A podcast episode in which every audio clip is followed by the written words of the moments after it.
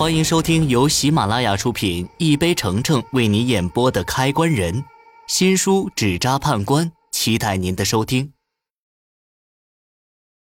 第六十四集。说完后，我就下了山，有些浑浑噩噩的回到店里。店里的书这段时间快被我翻烂了，我很确定我自己没有看到过跟我今天相关经历的事情。我感到挫败无助，王慧那件事情留下的烂摊子，我到现在还没有解决，现在又多了个性命攸关的麻烦。最痛苦的是，我还不知道这麻烦到底怎么来的，还不确定它是不是还会发生。我在店里的藤椅上一直就这样坐到了天黑。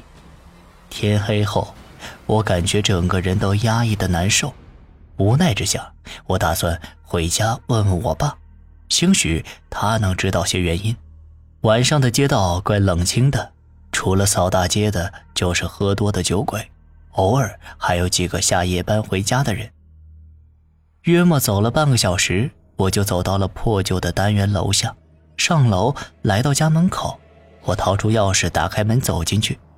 我爸正在看电视，见到我突然回家，一脸惊讶。等看清我脸上的疲惫后，他眉头一下子皱了起来。三元，你是不是遇到麻烦了？知子莫若父，我爸一下子就猜到了。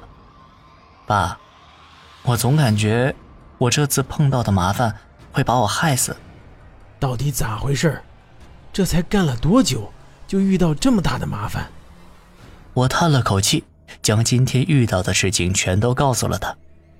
你把从你入行那天遇到的所有事情全告诉爸，爸帮你再想想原因。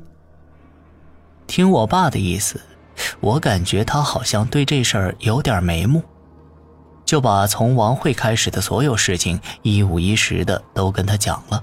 当然，除了阴阳眼的事情，那件事我向师傅承诺过，永远不会告诉任何人。我爸耐心的听着。听到我将铁棺葬在水里的时候，身子一下子就颤抖起来，狠狠地抽了我一巴掌。你糊涂啊！当时铁棺下葬的时候，你是不是抬了棺材？我的左脸被我爸打得生疼，一时间还没有反应过来他在说什么。我爸见我迟迟没有反应过来，声音颤抖地解释道：“你师傅。”带你处理那桩丧事的时候，不管遇到多大的危险，都没让你抬过棺材。难道你没反应过来是因为什么吗？我听到这儿，终于明白过来是怎么回事，心里翻起巨浪。我犯忌了，因为犯忌遭受到了报应，跟我爸一样的报应。怪不得我今天会遇到那样危险的事情。当时在矿洞里封印王慧时，封印成功后，将王慧葬进水底之前，需要将棺材抬起来送进水里。虽然是短短的几步路，可那也算抬棺的部分。抬棺的人八字是不能跟死者相冲的。今天我帮那群八仙看八字时，我怎么就没想到这事儿呢？